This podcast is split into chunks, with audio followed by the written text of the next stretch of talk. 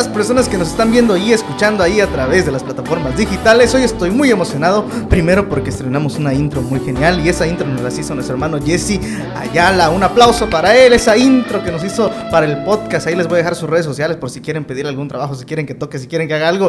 Él es un máster haciendo eso, de verdad, apóyenlo, denle ahí seguir, denle follow. Y estoy también feliz porque hoy tenemos un invitado muy especial. Adivinen quién es el invitado del día de hoy. Hoy tenemos un hermano lo que pasa es que usamos una máquina del tiempo para rejuvenecer a nuestro hermano Moy Armas.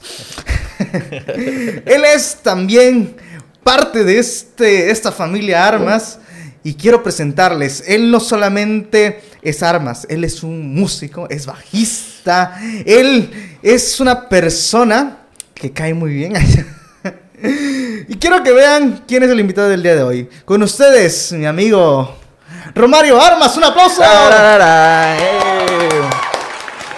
Hola Roma. Pues Efra, primero que nada, muchas gracias, ¿no? Por la presentación primero que te aventaste. ya me comprometiste diciendo que soy un bajista y todo eso, ya. Estoy, estoy comprometido. sí, yo soy el que me dicen, baja esto, bájalo. el que baja bájale el volumen. hijo, tú que tocas el bajo, bájale el volumen a, la música. Sí, vi que en uno de tus videos le bajaste volumen, bajar.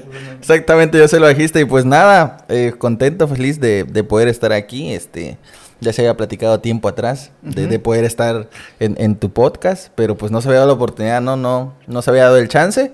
Y ahorita pues se da la oportunidad y dijimos, pues vamos a hacerlo, vamos a hacerlo, vamos a ver qué, qué, qué sale, ¿no? Y pues aquí estamos, contentos y dispuestos para darle. Sí, ya que ya estaba por aquí en Campeche, pues aprovechamos a invitar a nuestro amigo Roma.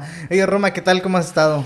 Pues bastante bien, bastante bien, gracias a Dios. Pues de trabajo lo, lo normal, lo normal. Eh, pues para los que no saben, eh, estoy de tiempo completo colaborando en en una iglesia, en Centro Familiar Cristiano, para ser exactos, con el pastor Francisco Cobo. Saludos ahí al pastor Panchito. Saludos al pastor Francisco. Queremos mucho. Lo queremos, lo apreciamos.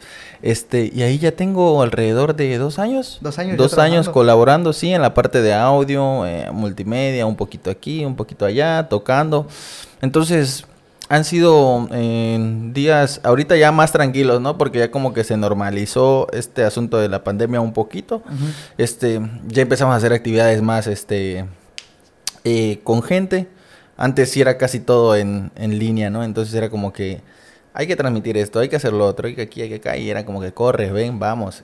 Y así no. Pero ahorita bajó un poquito, entonces relativamente el trabajo está Tranquilo. Entonces Roma en realidad no solamente es el, bajista que va a tocar todos los domingos ahí, se para y vámonos, agarra su bajo y tira cable y vámonos. No. No, ¿verdad? Ah, no, no, no. Cuéntanos un poco de cómo es realmente ser un músico. realmente Roma, te digo, yo corro con este rol, Romario Armas corre con este rol en, en la iglesia, ¿no? De repente eh, le toca estar en, en, el audio, de repente un domingo toca, de repente dos domingos no toca.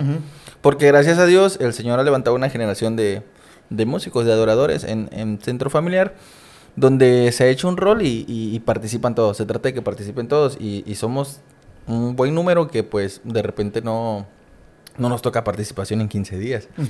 Y pues uno dice, ah, bueno, y pero no por eso dejamos de servir, ¿entiendes? Seguimos sirviendo, eh, estamos en el audio, estamos en multimedia, eh, haciendo otras, otras actividades, ¿no? Y no es nada más Romario el bajista, sino que también es Romario el servidor, vete por este cable, o sea, como... debería ser lo primero siempre, Exactamente.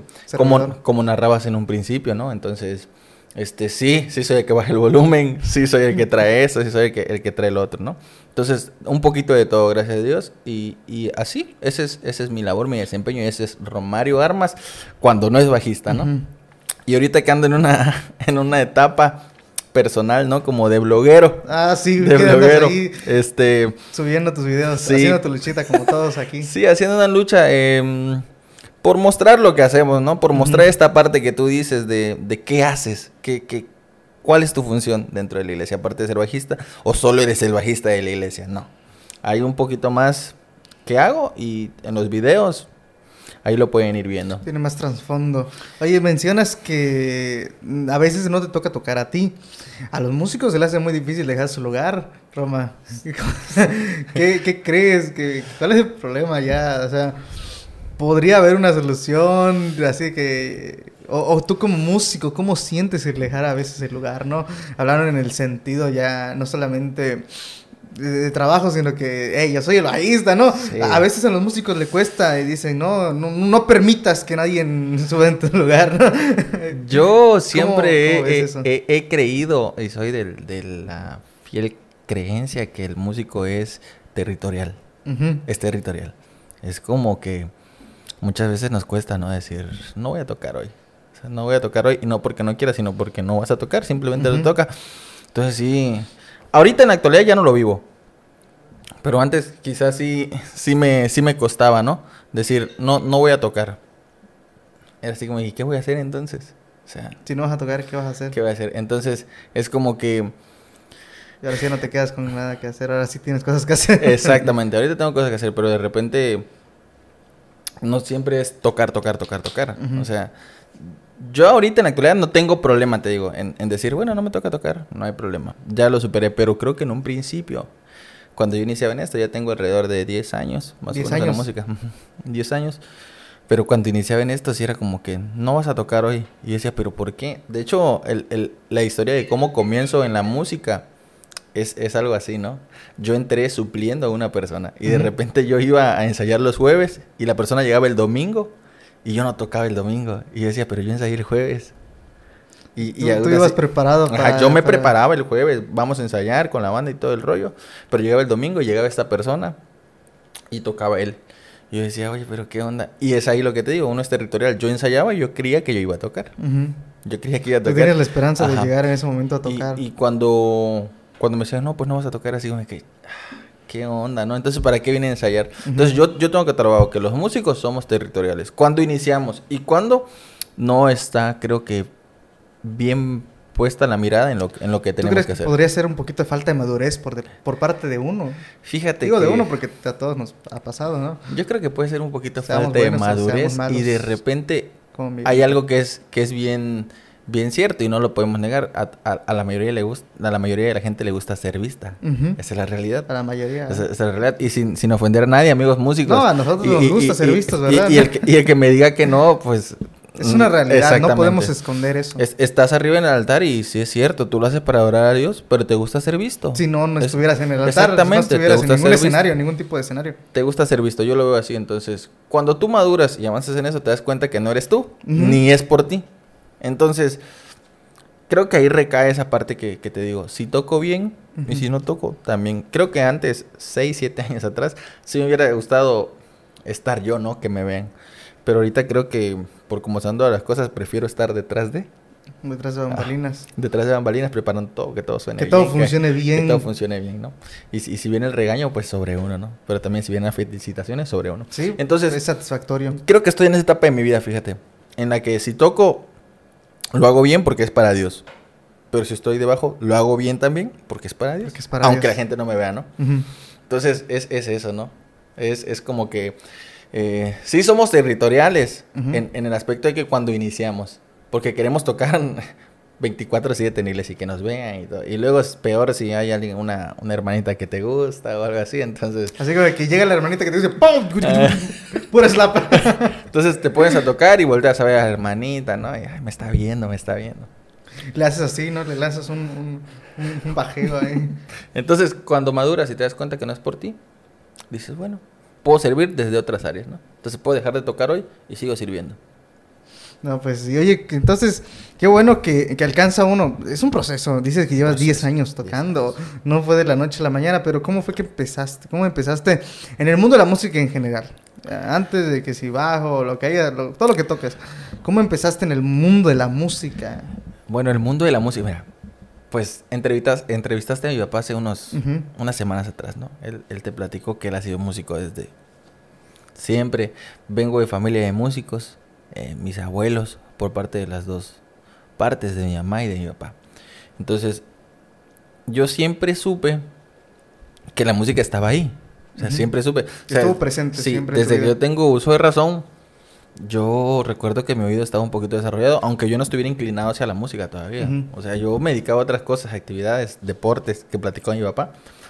Pero a mí me, me gustaba mucho escuchar música, me, me, agradaba, ¿no? Y yo de repente escuchaba una canción y estaba en la primaria y nos daban clases de música, de flauta, la clásica flauta, ¿no? tu flauta, Yamaha, ¿no? Y tocabas este, el himno de alegría. el himno de alegría. Entonces, ¿qué pasaba? Hay un, hay un grupo muy conocido que le voy a regalar el, el, comercial. Este, Cristo te salva. Eh, todos lo conocen. Ya usar el misterio musical. Saludo para Cristo te salva si llega a ver esto, ¿no? Este, y había canciones donde tenían eh, partes de flauta. Pero yo no sabía ni leer ni nada. Te estaba hablando que yo tenía aproximadamente 9, 10 años. Yo, o sea, sabía que la música era música nada más, pero no, no más, ¿no? Entonces yo agarraba mi No sabías leer música, claro. No, sé que digan, este, no sabía leer a los 10 años, ¿cómo está? No, no, no, sabía leer música, no sabía interpretar música, no, o sea, de lo otro sí. Entonces yo escuchaba estas canciones y yo decía, ah, aquí suena una flauta. Y yo agarraba mi flauta y tocaba, intentaba emular y sacaba la parte de, de la canción que estaba sonando, ¿no? Entonces yo sabía que había algo, sabía que había algo de, de música ahí, ¿no? Pero como que no terminaba de explotarlo. O sea, no, no, no tenía como que esa inclinación hacia la música. Yo tenía la inclinación hacia el deporte 100%. Y tú me preguntabas, ¿cuál es tu pasión? ¿Cuál es tu pasión? El deporte, El deporte. El deporte. Yo decía, voy a ser deportista, voy a hoy por hoy no se nota mucho, ¿verdad? Hoy este, por hoy han pasado 10 años, 10 años en los que le he dedicado a la música y pues también así como se dedica a la música, también a comer. Entonces, se ha visto, ¿no? Entonces, eh, eh, desde los 8, 9 años, yo recuerdo, tengo esos recuerdos, ¿no? Esos recuerdos de la música, de la música. Como a los 10 años empiezo a tocar un poquito de guitarra acústica. Y lo clásico, pues un niño de 10 años tocando guitarra acústica llama la atención porque dice, órale. Y pasó que en la primaria donde yo estaba, mi hermana es mayor dos años que yo. Entonces, yo iba en tercero y ella iba en quinto. Así, ¿no? Estábamos, en la misma escuela. Exactamente, estábamos en la misma escuela. Y en, un, en una ocasión se dio la oportunidad de participar en un concurso de música. ¿Tú tocaste guitarra? Yo toqué la guitarra, exactamente, yo toqué la guitarra. Y fue como que, no digo que por mí ganamos, pero fue como que el, órale, un niño está tocando la guitarra, ¿no? Un, niño de nueve años, no, no inventes. Pero yo nada más me sabía como que do, re, mi, fa, no, porque era, es el, el, coco de todos los, de todos los guitarristas. O sea, fa, no por la cejilla, no me lo sabía. Entonces me sabía do, re, mi, sol, la y si tampoco, por la, cejilla, Por la cejilla, exactamente. Entonces era como que sabía, pero estaba mucho, ¿no? Y de repente mi papá me quería enseñar y yo no me dejaba. ¿No te dejaba? No me dejaba. yo, yo, yo, pensaría que, que, teniendo a alguien como tu papá era como que, papá, enséñame, ¿no? no te dejaba de enseñar. Yo creo que esas son de las cosas que no me arrepiento, ¿no? Porque todo es bajo un propósito. Todo es bajo un propósito y, Dios sabe en qué momento y, y, cuándo van a suceder las cosas, ¿no? Pero yo creo que si pudiera regresar a mi vida del pasado, le diría, hey, aprende. aprovecha, Aprovecha que tienes aquí al maestro. Exactamente, aprovecha. Mi papá no es eh, como que el mejor o, como el que sabe todo, ¿no? Pero dentro de su, de su poco conocimiento, mucho conocimiento, ha ayudado a mucha gente. Sí, tu papá tiene ese, esa, este, esa facilidad de enseñar, de transmitir, de transmitir lo que, lo que es. Entonces, mucha gente me decía, ¿por qué tu papá no te enseña? Es que no me gusta, no me gusta. O sea, yo estaba enfocado en otra cosa, ¿no? Entonces, desde ahí viene como que esa parte del músico, ¿no? Viene esa parte del músico, ya venía, era algo hereditario que en cualquier momento se iba a detonar. Entonces pasó el tiempo y prácticamente los 10 hasta los 16 años me dediqué al fútbol. De los 8 a los 16 años me dediqué al fútbol. No se dieron las cosas. Cualquiera diría, pues, ¿por qué no se dieron las cosas? No, pues no sé, quién sabe, ¿no? Los, los maestros, ¿no? Mala onda, pero pues obviamente todo un propósito de Dios. Entonces, a la edad de 16 años, inicio en la música y, y es, es curioso. Es curioso la forma en la que inicio porque llego a la iglesia donde mis papás se congregaban de jóvenes, de jóvenes, donde se conocieron y todo eso. Bueno, llego a esa iglesia un, un sábado y, y, me dice el hijo del pastor, Noé Pola, se llama el, el, hijo del pastor. Me dice, oye, fíjate que mm, estamos armando un grupo de jóvenes, de chavos. ¿No te gustaría participar? Yo le dije, pues sí. Sí, sí, claro. Va, va, va. Venga, nosotros tu este, reino. Ajá, y me dijo, ¿Y, qué sabes tocar? Digo, pues un poquito de guitarra acústica, le digo. Un poquito de guitarra acústica. Y me dice, no, lo que pasa es que ya tenemos muchos guitarristas. Y sí, ya había como. Clásico, sí, ya había como cinco guitarristas. Y yo dije, pues es que no se toca otra cosa. no se toca otra cosa. Entonces, no. Me dice, pero fíjate que, pues no tenemos bajista, me dice. Le dije, pero yo en mi vida he tocado un bajo, o sea, no sé qué onda. La guitarrota. Me dice, eres el bajista. Eres el bajista. Así. ¿A poco soy el bajista? Así, así. Entonces, yo dije, bueno, soy el bajista, pero no sé tocar, no sé tocar bajo, no tengo bajo, no, nada, ¿no? Pero entra la parte que te digo, en la, en la parte de la música ya estaba, ¿no? Dios la había depositado. Entonces, nada más era cuestión de trabajarlo y desarrollarlo. No te voy a decir que estos 10 años han sido fácil. O sea, hacía 10 años de constante estudio, de constante práctica, de esfuerzo, sacrificio en, en, cuanto a muchas cosas, ¿no? De repente, ahorita gracias a Dios, pues tengo una banda, ¿no? De repente me toca salir con la banda y de repente tengo que sacrificar cosas como que tiempo con mi familia, tiempo con, con mi novia, no sé, muchas cosas, ¿no? Sí. Que, que, que muchos no están dispuestos a, estás, hacer. Estás lejos ahorita de tus papás. Bueno, uh, estuviste tiempo lejos de tus papás porque ellos ah, radican en otra ciudad. Sí. Entonces tú estás aquí eh, peleando contra la vida para salir adelante, Roma. Yo pensé que tú eras el mayor. Cuando, cuando, cuando, cuando conocí a, a tus papás, a Jenny, cuando conocí a, cuando te conocí, yo pensé que tú eras el mayor. Y, y luego me dijo, no, Roma es el bebé, Roma es el pequeño. Y yo le pregunté, ¿cuántos años tiene Roma? Y me dijo, ¿tu papá cuántos años tienes? Y le dije, no invente, ¿cómo, cómo, cómo me viene usted a decir, Roma, ¿en serio tiene esa edad? Y, Sí, eh, soy el pequeño, pero como que el que más siempre ha estado fuera, ¿no? Y sí, personalmente eres uno de los referentes que digo, al menos personalmente digo, eh, en cuanto a éxito material yo podría decir, es, es uno de los referentes que digo, no sé cómo le hizo, pero quisiera estar en ese lugar algún día, a su edad. yo te voy a confesar algo que ni yo sé cómo le hice, bro. Ni yo sé cómo le hice, de verdad, de repente me sorprendo porque hay muchas historias que no nos va a dar tiempo de que yo te cuente, ¿no? Pero así de las más eh, rapiditas y de las que más cuento, yo, em, yo cuando inicié no tenía bajo. O sea, yo agarraba el bajo de la iglesia. Y es ahí donde te digo, yo tenía que sacrificar cosas para poder hacer. Si yo tenía que ensayar una canción nueva o simplemente quería tocar el bajo, yo tenía que llegar a la iglesia dos horas antes del ensayo. O sea, para disfrutar el instrumento. O sea, fue tal el que cuando comencé no sabía nada. Mi primera canción me la enseñó un amigo que se llama Emanuel. Un saludo para Emanuel Vidaña que fue una muy sonada, grande y fuerte. Está relativamente fácil. Exactamente. Ahorita yo lo veo fácil, pero en ese entonces yo tocaba grande y fuerte y digo, ah, no, ya puedo tocar grande y fuerte, ¿no? Póngame lo que sea. yo toco grande y fuerte. Póngame lo que sea. Y al final de cuentas la gente ni lo escucha. no saben que el bajista hace esa función, ¿no? Entonces, de, las historias que yo tengo así fue que inicio a los 16, pero no tengo bajo. Y, y, yo fácil pude haber dicho, bueno, pues no tengo bajo, pues Háganle como puedan, no puedo estudiar las canciones porque no tengo bajo. Pero por el contrario, me acuerdo que tenía una guitarra. Eso fue otra cosa. Siempre hubo instrumentos en casa. ¿No pusiste una excusa para aprender? No puse excusa. Y siempre había instrumentos en casa. Entonces, había una guitarra y con la guitarra yo ensayaba. Entonces ahí medio escuchaba la canción y así. Y le ibas averiguando. Ajá. Y ya cuando llegaba a la iglesia, ya. Ah, sí era así, ¿no? Sí era así. Ah, iba bien. Y así. Entonces, seis años que estuve tocando, estuve sin instrumento propio. Seis años.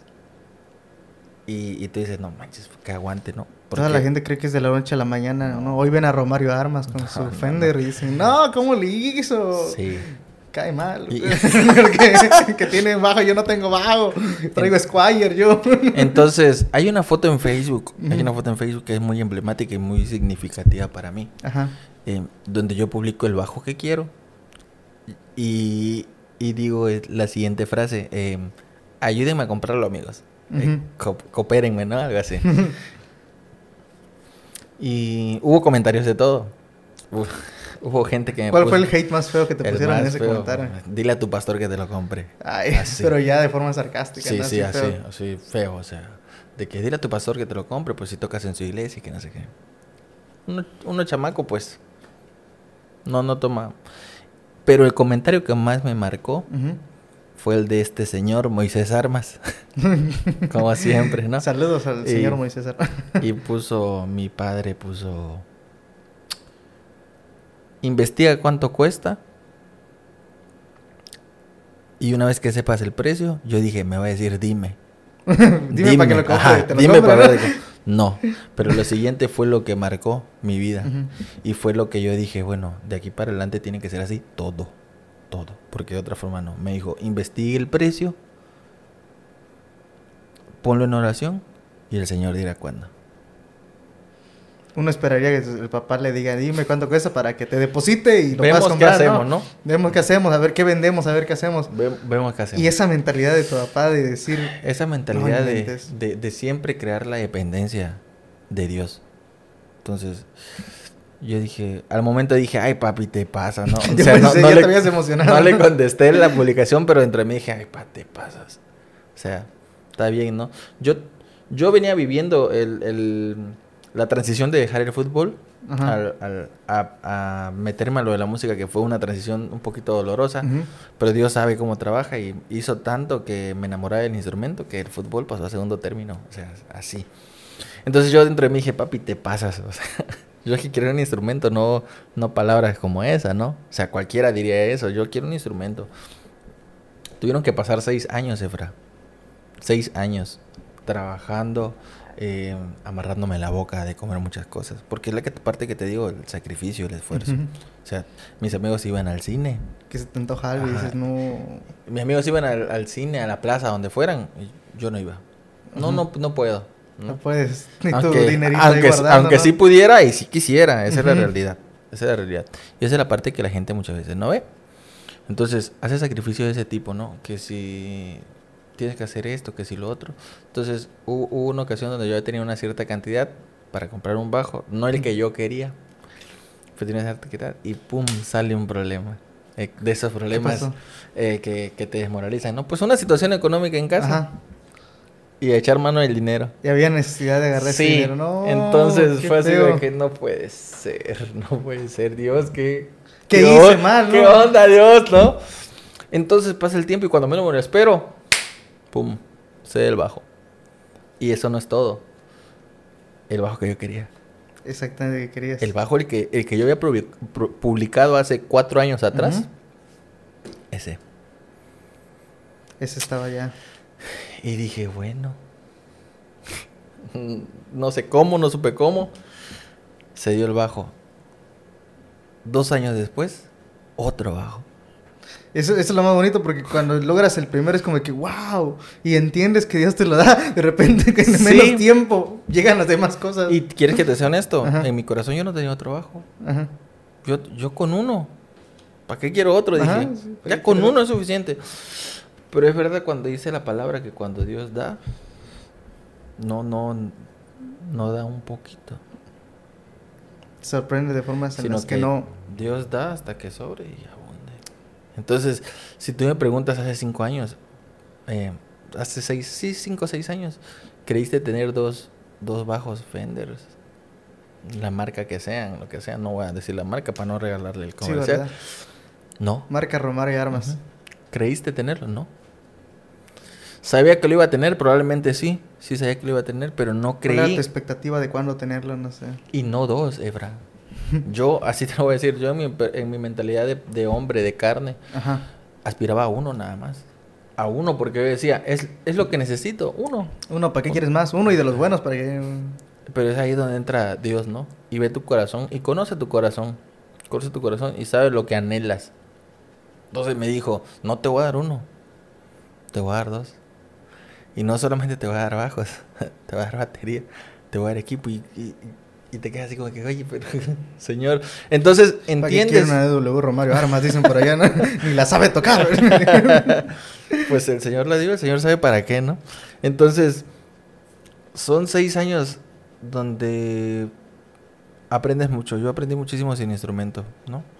Y dije, bueno, cuando llegue, pues... Pero, pero es esa acción de, de, no dejarte, ¿no? Uno dice, cuando yo tenga, cuando yo pueda, cuando... No, uno tiene que tomar acción en un yo momento. Yo siempre he creído que eh, uno tiene que, que, tomar acción, como dices en el momento, con las herramientas que hay. Pues sí. O sea, con lo que tienes a la mano. Esa es la realidad. Y por algo tienes que empezar. Tienes que empezar. Entonces yo digo, ¿qué hubiera sido si yo en esos seis años hubiera dicho, ay, pues no tengo instrumento? No puedo. me tiro, ¿no? Ya no voy a seguir en el grupo de chamacos porque no tengo bajo. Porque el bajo que es, ese no es mi bajo. Entonces, haz de cuenta que yo toqué mucho tiempo con bajos prestados. Voy a mencionar a uno que a lo mejor han, de conocerlo, a Tabito. Tabito, él me prestó su bajo como por dos, tres años. Tabito, saludos. Y, él sabe que estoy eternamente agradecido con él por eso, porque yo tenía que trabajar y yo no tenía bajos. Y él me prestaba su bajo sin decir peros, nada. Entonces, eh, Dios va poniendo gente, ¿no? En primera, Dios te va capacitando para. Dios pone gente para. Entonces, al final, eh, cuando llegas al objetivo que tú crees el objetivo, no te olvides de esas personas, ¿no? Que, que las personas que estuvieron contigo, que te ayudaron, que te impulsaron, que te animaron. Y te digo, por ejemplo, yo esa parte de mi papá, o sea, que, me puso ahí hasta el día de hoy, yo la tengo arraigada en el corazón. Tienes eso o sea, puesto. ¿Y sabes por qué, Efra? Porque lo he experimentado. O sea, lo he experimentado. Yo soy una persona, para los que me conocen, una persona bien paciente, bien paciente. Y no sé si te ha pasado, pero de repente, pues uno compra cosas, hace cosas, y, y de repente viene la hora de los pagos, y faltan dos, tres días para los pagos, y, y no se ve. No sí, se ve no sale, y luego el último Y en el mero día. sí, sale. ¿Cómo? ¿Quién sabe? Entonces, sí, sí pasa. Entonces he aprendido a tener una dependencia de Dios. Justo ayer me pasó, de hecho. he aprendido a tener una dependencia de Dios, creo que no el 100% porque sería muy vanaglorioso decir que es 100%, pero sí un 80%. O sea, sí, porque siempre está la parte humana que, que, que, te impide, ¿no? No es porque Roma no quiera hacer el 100%, es porque la parte humana siempre, siempre está presente. Y de repente también hay personas, ¿no? Como que te dicen, oye, pero es que tú, esto. De repente tira publicaciones así, ¿no? Este, eh, gracias a todos los que, los que me apoyan por lo que hago en la música, me siguen y toda esa onda. Y también para los que dicen que estoy jugando a musiquito nada más. Pero es... Sí, porque pues al final se nos llamó a amar a todos, ¿no? Pues, Exactamente. Entonces, a los haters, a los que... De repente es... a los fans. Entonces, ¿qué es lo que a mí me gusta? Que cuando pasan estas situaciones, que de repente la gente que habla o que dice, es que no, no, estás mal porque no estás haciendo nada. Cuando Dios obra, o sea, cuando ve el resultado y dice, ah, no, sí. este, este chico está, o sea, quién sabe cómo le hace. Pero, está, ahí. Entonces, es algo bien difícil. Y reconocen también luego las obras que el Señor hace en la vida de uno. No, no creas que es fácil, Efra, también, ¿eh? Es, es complicado aprender a, confiar en el Señor del todo y, y, esperar en Él del todo, ¿eh? No es de la noche a la mañana, es... Llega un proceso, este, te confronta. te confronta y dice, bueno, ¿crees o no crees en mí, no? O sí o no. Así. Y dice, sí, no, pues sí, señor. Es que sí, pero no. No, no, no, no. ¿Sí o no? Es un sí o es un no, no. Entonces, es, es un todo, ¿no? Yo, si tú me preguntas, yo estoy en Campeche ahorita, pero si me preguntas hasta hace seis años, como decía mi papá en el podcast que tuvieron, hasta hace seis, siete años, yo lo último que imaginaba era estar acá. Era vivir lejos de tus padres, ¿no? Era vivir lejos de mis padres, era, no sé, dedicarme a esto que me estoy dedicando ahora.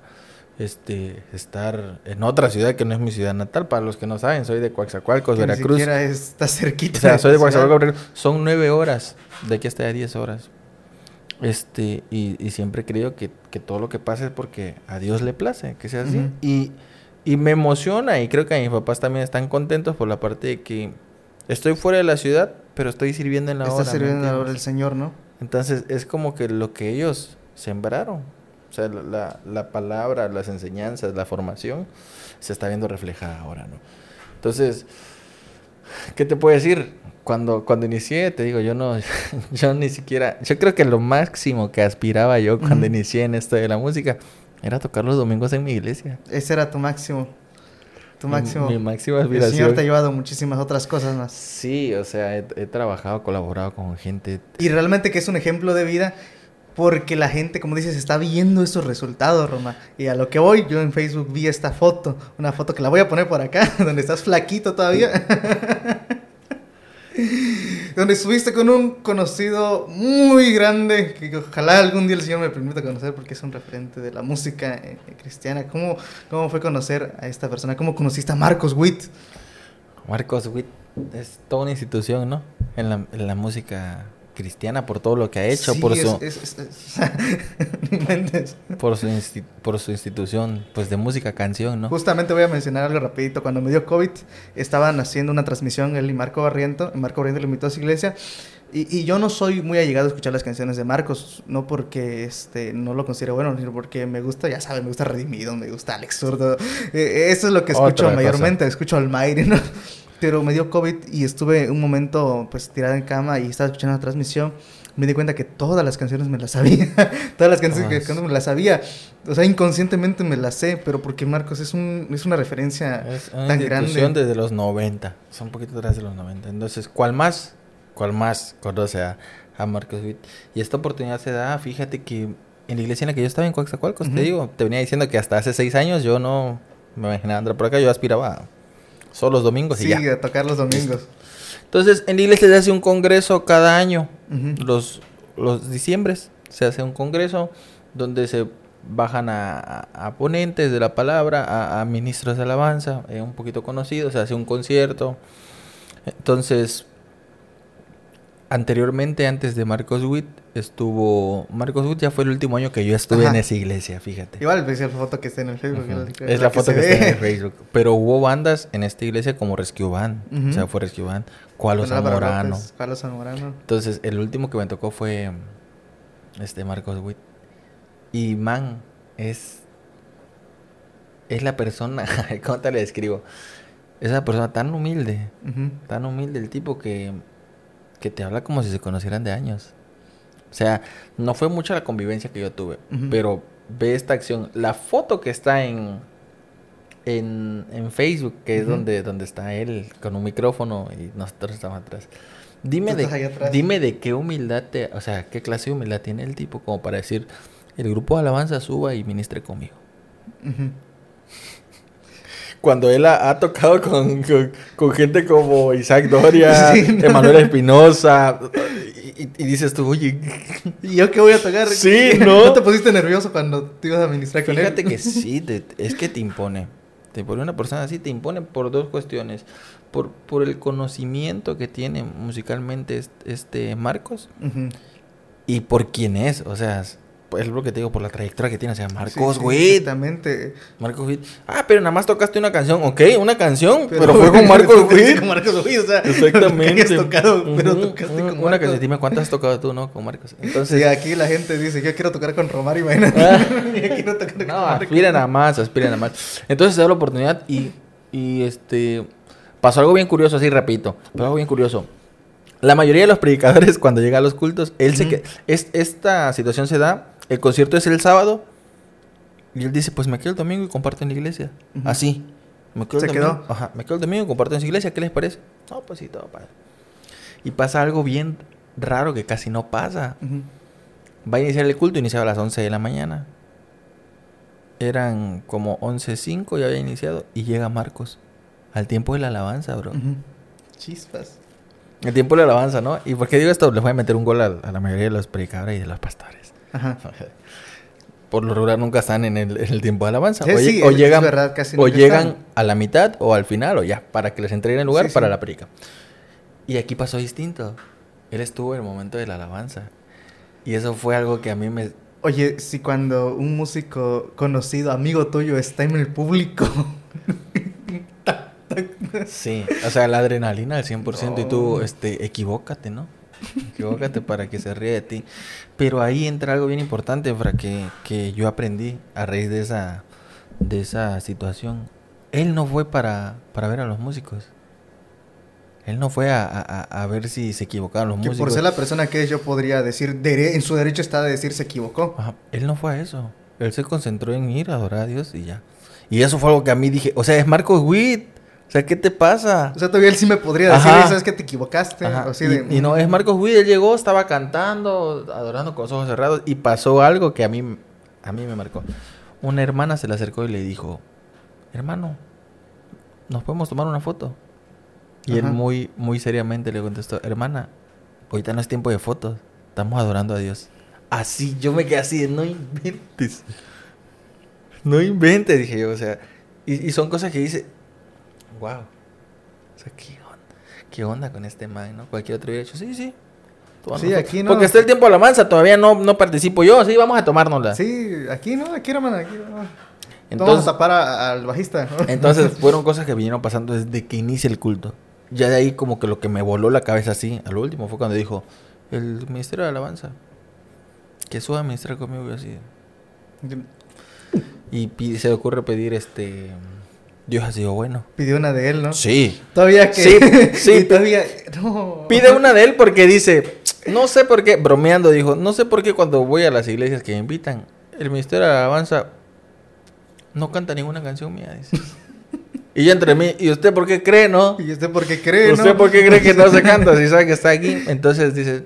Y como no cantaron ninguna, yo voy a cantar una. Dice. Y así dice. Pueden acompañarme con Dios. Dios ha sido bueno.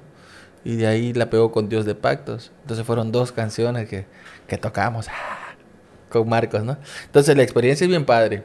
Es bien padre porque cantas con una persona o tocas con una persona que jamás te imaginaste. En primera, ¿no? Y la segunda por la, el gesto de, de él, ¿no? O sea, demostrar su, su humildad, su... Es lo que dices, algún día quisiera llegar a ser como él, pero una vez que igual conoces cómo es, dices, no, sí, definitivamente quiero llegar a ser como él. Te marcan, son cosas que te marcan. Igual las experiencias anteriores. No tengo fotos con los demás grupos, pero las experiencias anteriores, o sea, yo tuve el chance de platicar así, así como siempre tengo contigo. Pero por lo menos Romario Flaquito, lo vamos a poner acá. Ahí va a aparecer la foto. Este, tuve la oportunidad de platicar con Omar Cruz, este chico de que estuvo mucho tiempo con Rescue Van, que ahorita está con, con Jafet, ¿no? Y tienen su grupo ellos. Y es una persona, o sea, otro boleto. Con Mayek Zúñiga, que todos anhelan. Con Roberto Prado, bro. O sea, y, yo digo, no. Bueno, son ejemplos, ¿no? Ejemplos tanto en lo musical como, como personas. Y ahora, si vamos al lado espiritual, olvídate. Cuando una persona está bien espiritualmente, em, es algo que se refleja, ¿sabes? Y su conducta, su manera de expresarse, su manera de moverse, todo ahí se ve reflejado. Entonces, son gente que me marcaron y yo dije, bueno, yo quiero hacerlo. Quizá no estoy al nivel de ellos actualmente, pero creo que sí eh, he avanzado. Has avanzado. Un, poco en esto. Entonces, se sufre, se llora, pero también creo que se disfruta, ¿no? Después de todo lo que has pasado, después de todo lo que has vivido, de todo lo que has experimentado, ¿cómo es tu preparación actual para subir a tocar? Desde lo espiritual, desde lo mental hasta lo práctico. ¿Cómo es tu preparación para decir, bueno, no sé, me va a tocar el domingo tocar esto, lo que, ¿Cuál es tu preparación? ¿Cómo te preparas? Yo creo que la preparación debe ser continua. O sea, no solamente cuando me toca eh, participar, ¿no? Eh, uno debe estar preparado siempre para cualquier momento porque se da en algunas situaciones que por como te comenté, hay varios grupos, ¿no? en, en, centro familiar y no me toca tocar no me toca tocar este domingo, pero se enferma. Y más con esto del COVID. es como que se enfermó el bajista, bro. Este, como, como yo eh, me enfermé. Ah, se enfermó el bajista, ¿no? Este, puede suplirlo. Y me están hablando el, sábado en la noche. Y es como que, ah, va, va. Por eso te digo, la preparación siempre debe estar. la práctica debe ser continua. Ahora, en la parte espiritual, que es la que todos dicen, ah, el ayuno, la oración, la lectura de palabra. Ah, en lo personal yo creo que eso no lo tienes que hacer cada que participas. Eso es algo que como cristiano... Es una comunión con Dios que tienes que mantener. Es como cristiano, es tú y Dios y no vas a estar diciendo, no, yo ayuné cuatro días hoy. Y por eso es que va a venir la, palabra, la presencia, ¿no? no porque al final no es por ti ni por lo que mucho que pueda hacer, es, es una constante comunión con Él. Exactamente, entonces ¿Hay lectura en mi, en mi día a día? Sí hay. No te voy a decir, me aviento un libro. Te avientas, Daniel, no, sacas ¿Por qué no? pues, eh, Estoy aquí haciendo mi exégesis, escribiendo prédicas que el Señor me está dando. No, no. Para predicarlas en el talbac. Esa es la realidad. No, no existe. O sea, de mi parte, ¿no? Habrá quien sí lo haga y está bien. Yo no, yo no funciono así. Sí tengo mi tiempo de lectura, tengo mi tiempo de meditación, tengo mi tiempo de oración, ayuno un día a la semana entonces es como que algo continuo, ¿no? Algo continuo. No es como que voy a participar. Este, Entonces sí voy a ganar esta semana. Ahora sí, para que se sienta, ¿no? que ayuné.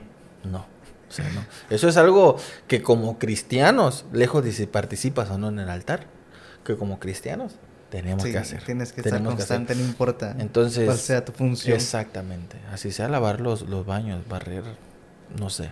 Esa es una comunión como cristiano. Ahora, en lo musical, en lo musical, que sí, eso sí es algo que se tiene que hacer porque es notorio, ¿me entiendes? Lo otro no lo tienes que andar presumiendo, o sea, no, ay, este, hoy ayuné cuatro días, cinco días. Es como decía tu papá, hoy, hoy voy a ayunar mucho para que toque bien, no. No. Hay cosas, fíjate. Yo soy de las personas que cree que el ayuno y la oración no te van a hacer mejor en tu instrumento. perdóname. No te van a hacer mejor ni en Perdóname y, perdóname. tiene que ser práctico. Perdóname si diferimos, ¿no? Con, con, con algunas personas. Yo no, no quiero ofenderlos, ni quiero timarlos por por algo que no es, ¿me entiendes? O desmeritar la oración, no, para nada. Eso es lo principal como cristiano. yo creo que eso es lo que te sostiene. Es lo que, te, sostiene. Mental, espiritual, psicológicamente, en todos los ámbitos te sostiene y es una comunión, con, Dios. Y tiene que ser así. Exactamente, tiene que existir. Ahora, porque ah, me he topado con gente que dice, no, yo este, pues ensayo, ensayo, ensayo, y así toco. Oye, espérate, ¿y a qué horas? Ajá, sí, ¿A tampoco horas, no puede existir ¿A qué horas horas? el otro. Ajá. Entonces, yo siempre he creído que puede ser 50 y 50 60-40, hablando de oración y ayuno, 60-40, pero no más, no más, porque no podemos desmeritar tampoco el hecho de la música. O sea, si estamos hablando de que lo vamos a hacer para Dios. En música y en todo, ¿no? El que predica, el que canta, el sí, que... Sí, todo, sí, todo, en todo. Yo me enfoco en la música ahorita porque es lo que hago. pero si te toca estar en multimedia proyectando letras, si te toca estar en cámaras, practicale que no te tiemble el pulso. No por ayunar mucho va, va a salir en HD la transmisión. ¿Es necesaria la oración, el ayuno, la lectura? Sí es necesario porque eso es de tu día a día. Claro, tiene que, tiene que estar ahí. Dejando claro de que ayuno y oración, hermanos, eso no se toca. eso no se toca. Yo no, estoy diciendo que no. Pero si eres músico, y voy a hablar solo de este rubro porque es lo que me compete a mí, yo no sé cómo se, se organizan los demás. Como músico, mínimo, mínimo, una hora al día debes de tener tu instrumento. Mínimo, mínimo una hora al día. Entonces, yo así estoy. Hay veces lo agarro media hora, 40 minutos. Diario. Diario. Esa es mi preparación, ¿no? Y practicando eh, las canciones que voy a tocar. Y cuando no me toca tocar, eh, practicando técnica. Técnica que me va a servir a mí para tocar más adelante, ¿no? Para poder ser... algo, algo que el ayuno y la oración no me va a dar. ¿Me explico? Lo que digo, el ayuno es para que estés con Dios. Exactamente, exactamente. Este, el ayuno y la oración no me va a hacer más rápido en la mano. El ayuno y la oración no me va a hacer eh, desarrollar mi oído, ¿no? Eso tiene que ser práctico, tienes que, tiene que ser práctico. Por eso el Señor nos manda a orar, pero también nos manda a hacer, ¿no? Por eso nos dice la, la fe sin obras es muerta, no porque las obras sean mejor que la fe, sino porque no puedes... Tiene que haber, no obrar sin obras, o sea, valga la redundancia, no puedes hacer nada si no haces algo. Exactamente. Ponte a hacer algo. Así.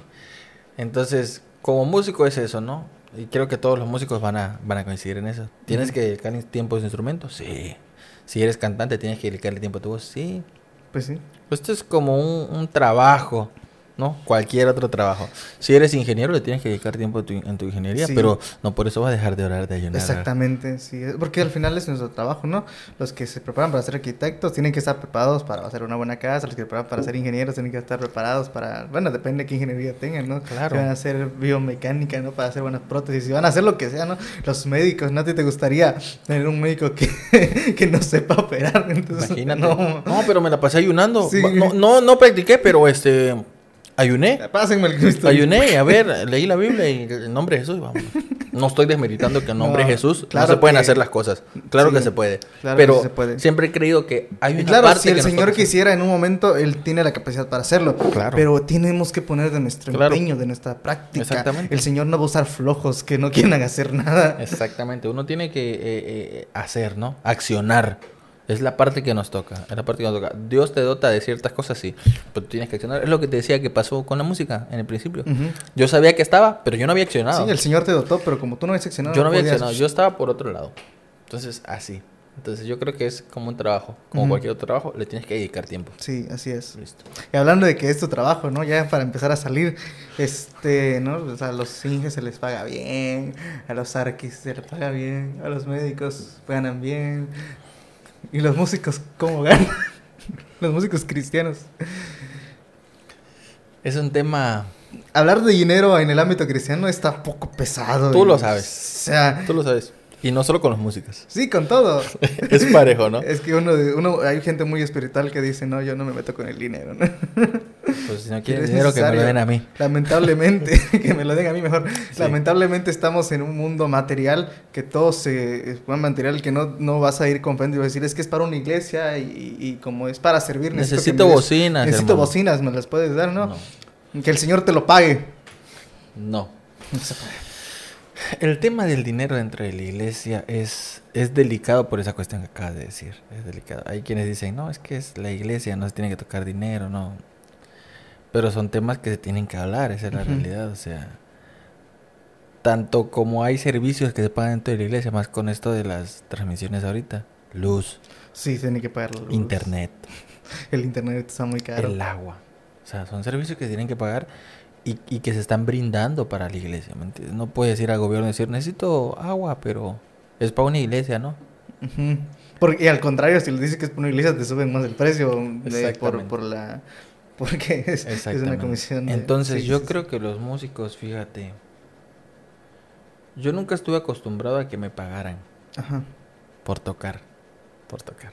Incluso hasta dentro de las iglesias, hasta la fecha lo sigo haciendo.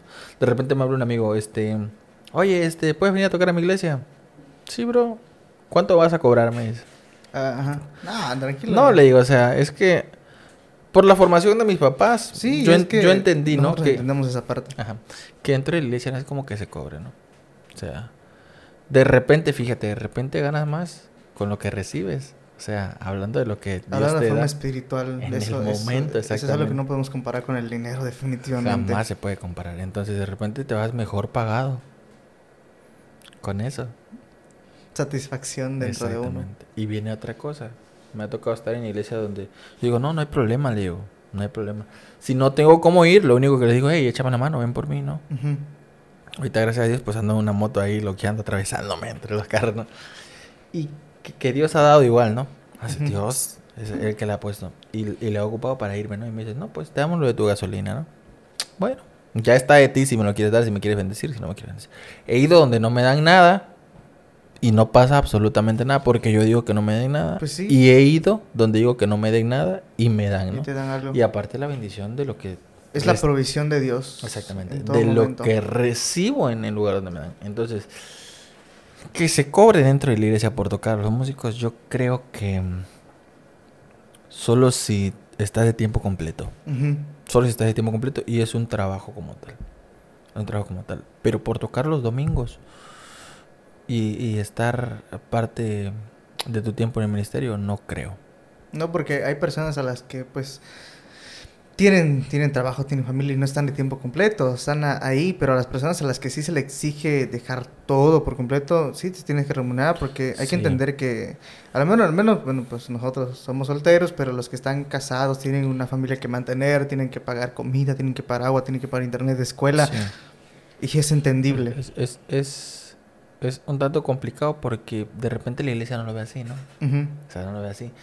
Yo creo. ¿Cuánto más pueden costar unas cosas para el bajo? Exactamente. Ay, el hermano toca bonito. Sí, pero no sabes lo que hay detrás de, de, lo que el hermano toca bonito, ¿no? O sea, qué bonito canta el hermano así, pero tú no sabes el micrófono que trae la hermana. Entonces. No, si yo vi el micrófono. En esto de la música. Tú lo sabes mejor que yo. O sea, en esto de la música y, todo lo que es multimedia y todo eso, tienes que invertirle. Tienes que invertir. y no son cosas de 500 pesos. No son cosas de mil pesos. Ni de dos mil pesos. Son cosas que son cosas... Pasan los 5 mil para arriba. Ahora, yo dentro de las iglesias, yo creo que los músicos no deben cobrar. Si es, es la pregunta es esa, ¿deben de cobrar los músicos dentro de la iglesia? No. no. Si está de tiempo completo, ok. Se platica, se llega a un acuerdo. Y también tiene que ver con el acuerdo que tenga la iglesia, ¿no? Y, y, ver qué funciones vas a correr también, ¿no? Y tiene que ver que todo sea, todo sea sistemático, que funcione, que esté bien, bien planteada la situación, que la iglesia también tenga la economía suficiente para sostenerlo, porque si no al final va a llevar a la quiebra total, ¿no? Es, es como cualquier método financiero. Exactamente, entonces por ese lado creo que no se debe pagar a los músicos, más sin embargo no está mal ni está de más que un día, X día tú digas, em, hermanos, eh, vamos a recoger una ofrenda y va a ser para los músicos hoy. No pasa absolutamente nada. No pasa absolutamente nada. Y es una manera de honrar el trabajo a la gente que está, que está ahí contigo. Sí. Entonces, y gente que, te apoya, ¿no? Y siempre está al, pie de cañón. Entonces, no está mal. Pero una paga como tal ya sería un poquito... Ah, entrar mucho en controversia. Un salario, ¿no? Pero Exactamente. Ahora, si a la iglesia le da la economía y el pastor decide hacerlo, Pues adelante, no es que Adelante. sea pecado ni que esté mal, al contrario, Al o sea, contrario, todo, sí, pues. cada iglesia funciona de diferente manera. si tú puedes bendecir a la gente que está contigo, adelante. Adelante. Y No si te afecta ni afecta el desarrollo de la iglesia, pues se puede hacer. adelante. Pero yo... No es como de- que estamos diciendo todas las iglesias tienen que hacerlo, ¿no? O sea, que haya iglesias que tengan la economía, que puedan, que ese sea su sistema más que nada. Se puede. Entonces mi respuesta es esa. Yo creo que sí se puede, no se puede. Es más en base a lo que la iglesia, ¿no? Ahora, este, fuera de, porque hay dos facetas como músico, como músico cristiano, hay dos facetas. Este, dentro de la iglesia y fuera de la iglesia. Y fuera de la iglesia no estoy hablando de lo secular, ¿no? Ahí Es- vamos a ver al hermano Romario tocando hasta que me olvides, ¿no? Este, fuera de la iglesia me refiero a eventos sociales. Ujú. 15 años, Una boda, bodas, aniversarios, eh, cumpleaños. cumpleaños, Sí, sí. Todo eso. Entonces, ahí es diferente porque si bien se está llevando el mensaje, pero cuesta. O sea, cuesta llevar el equipo, pagarle a tu staff, Vete, sí, cuesta. el flete, que esto, que lo otro, que. Entonces, ahí yo tengo una banda que se dedica exactamente a eso, a solo eventos sociales. Y por esos eventos sociales sí cobramos. Pero es un rubro diferente.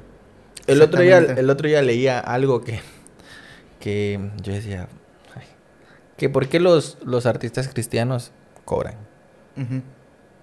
cobran. Y, y había comentarios como que, es que por qué están cobrando por, por eh, predicar el evangelio y que no sé, cosa. Y el mejor comentario que yo leí Ajá. fue uno que decía, es que el evangelio no lo están cobrando. Hasta el día de hoy yo no conozco ninguna iglesia que te cobre la entrada o que te pida un cover. Y ni siquiera ellos, porque están sus cosas gratis en internet. Todo. Entonces, yo, este, si tú quieres, este, adorar a Dios, si tú quieres recibir palabra, puedes ir a una iglesia. Pues sí. Ahí no te van a cobrar. Ahora, ¿qué es lo que está cobrando esta persona? Esta persona está cobrando el tiempo invertido. Su trabajo. su trabajo. Exactamente, es un artista cristiano. Es su trabajo. Es así, Pues sí. entonces yo dije, ah, la mecha, qué chido, ¿no? Y sí es cierto, sí es cierto. Hasta el día de hoy yo no conozco una iglesia que te cobre por entrar a escuchar la palabra de Dios. Por allá yo escuché una canción de Redimidos que decía este que una persona le dijo no que es por sus por su dinero que él sobrevive. Y él dijo si fuera por el hombre donde yo estuviera si fuera si fuera por ustedes donde yo estuviera no y, es verdad no lo- y, y caemos otra vez en el mismo punto. Confiar en Dios no es de que todos te van a, te van a pagar a cada rato. No, no es, no es eso. Confiar en Dios es que te va a suplir en toda Y necesidad ni siquiera es creer que te va a pagar la gente, ¿sabes? Ujú, ni siquiera es creer de que Porque va- yo no puedo creer que... a través ay, de él va, va, va- va- a orar para que la Yo gente estoy te pague. trabajando con esta persona, entonces esta persona me va a dar, porque no es cierto. Hay veces de que menos Ujú. te lo esperas, Efra. Y te lo digo porque lo he experimentado. De repente yo estoy así y de repente llega alguien, hermano, te quiero bendecir. Y te quedas así como que, "Ah, bueno, Dios tú sabes, ¿no? Y listo. Y donde estás trabajando o con la persona que estás trabajando no te dan nada. Ujú. Entonces es así, ¿no? Así, entonces, como tú dices, volvemos a lo mismo. Es la dependencia. La dependencia de Dios. Y es algo que cuesta bastante. Pero yo lo puedo decir en mi experiencia, vale la pena. Sí, vale la Vale pena la depender pena. de Dios. Hu- Hubo algo que, que mi papá me dijo, otra vez mi papá, ¿no? Sabe Sí. la plática. Sí, nuestro hermano muy armas. Sale a relucir acá. Me dijo, todo trabajo en Dios es remunerado. Dios no se va a quedar con nada jamás. Y hasta el día de hoy lo estoy experimentando, lo estoy viviendo y, y feliz, ¿no? Feliz. ¿Cuán- Vamos a hacerte otra pregunta. ¿Cuántos años tienes, Roma? Está muy... Me vas a cuchillar con esa pregunta. 33 Nah. años. 35, no. Tengo 28 años. 28 años. 28 años. La juventud tiene miedo de lo que va a pasar, tiene miedo de todas las cosas, de que no sea suficiente. Y lo menciono en mis podcasts, en todos los podcasts, porque sobre eso va la premisa del podcast. Lo menciono en todos de que tienen miedo, dicen, están estudiando carreras, están metiéndose toda, a, todo, a todo motor, ¿no? O sea, quieren agarrar dos, tres empleos, necesitan experiencia, necesitan todo eso. Y dicen que estamos fracasados económicamente. Pero tú con 28 años te puedo hacer la pregunta, ¿te ha faltado algo? Hasta el día de hoy no. ¿Cuál es el secreto entonces? Ya lo mencionamos, pero dínoslo directamente. El secreto, chicos, y no tan chicos, el secreto es confiar en Dios pero confiar en serio. Confiar en serio en Dios. O sea, no. Y no confiar para creer que Él tiene la obligación de suplirte. No, no es de que voy a confiar en ti para hacerte manita de puerco, ¿no? No. Yo creo que Dios sabe cuando realmente confiamos en Él, ¿sabes? Entonces, la respuesta es confiar en Dios, ser fiel a Dios y mantenerte en la brecha. Mantenerte en la brecha, venga lo que venga. Van a venir eh, problemas, van a venir situaciones, va a haber gente que te va a querer desprestigiar. Va, va a pasar un montón de cosas.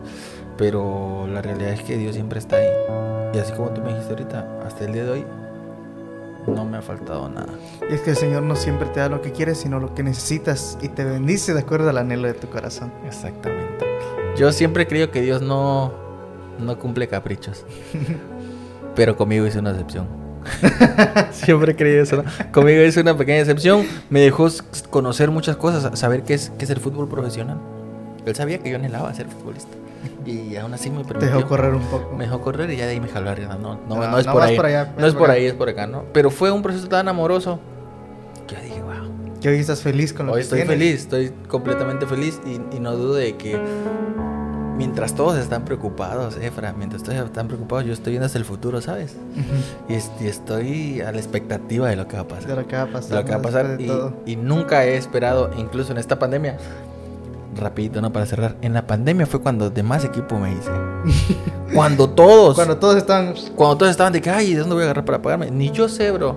Ni yo sé. Ni yo sé cómo fue, ni yo sé cómo sucedió, ni yo sé cómo pasó. Solo sé que fue cuando más equipo me hice. Listo. ¿Cómo? Hay que preguntarle a Dios. Ahora sé que, este, como dice la, la alabanza, ¿no? El Señor se hizo mi buen amigo, ¿no? Así. Entonces Dios, Dios sabe. Dios sabe y conoce los anhelos como tú dijiste. Entonces, ¿cuál es mi consejo en esta noche eh, o en esta tarde? En si este quieres decirle a los jóvenes el consejo ahí en tu cámara. El consejo es eso, chicos. Eh, confíen en Dios ciegamente, ciegamente. No hay pierde. Con Dios no hay pierde. Confíen en Dios. Eh, abracen sus promesas, aférrense a sus promesas, crean en sus promesas y el resto pues ustedes lo van a vivir. Lo van a vivir, lo van a experimentar y no va a ser fácil pero vale la pena. Entonces sí vale la pena servir a Dios, Roma. Vale la pena servir a Dios. Y si me dijeran ahorita, ¿lo volverías a hacer? Sí, está bien, otros seis años. Sí, lo volvería a hacer. Lo volvería a hacer. Pues yo espero que el Señor te siga bendiciendo. Todavía sigues joven. Sí. Todavía te queda mucho por recorrer. Todavía nos queda mucho. Todavía les queda mucho por recorrer. No se rindan. No tengan miedo de las situaciones, del porvenir, porque el Señor tiene todo en sus manos. Sí, em, y yo te quiero decir algo, si no sabes eh, eh, si tomar la decisión de servir a Dios o no servir a Dios, como dijo el redimido, de lo único que se arrepintió era de no haberse arrepentido antes. Entonces, si tú ahorita no sabes si servir a Dios o no servir a Dios, yo te recomiendo que le sirvas. Todavía estás a tiempo, mientras que el Señor no haya venido, estás a tiempo de hacer algo bueno para su obra. Así que échale muchas ganas y métete al servicio de Dios porque eso es lo mejor. Sí. Vas a tener una sonrisa auténtica como la de hermano Roma, la de hermano Efra.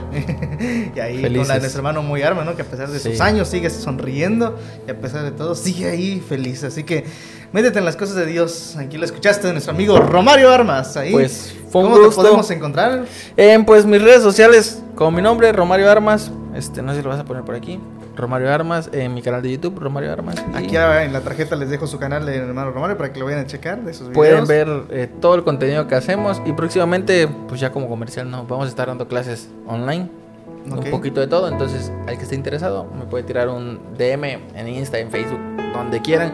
Estamos a la disposición, chicos. Siempre he creído, siempre he creído que estamos para ayudarnos entre nosotros y lo que necesiten, como le dije en su momento, lo que necesiten, estamos a la disposición. Bueno, pues Roma, muchas gracias. Y recuerden, las palabras mías pueden fallar, las de mis invitados pueden fallar, pero la única palabra que no puede fallar, ¿cuál es Roma? Así que ponte a leerla. Nos vemos, esto fue un ratito con Efra. Muchas gracias a todos.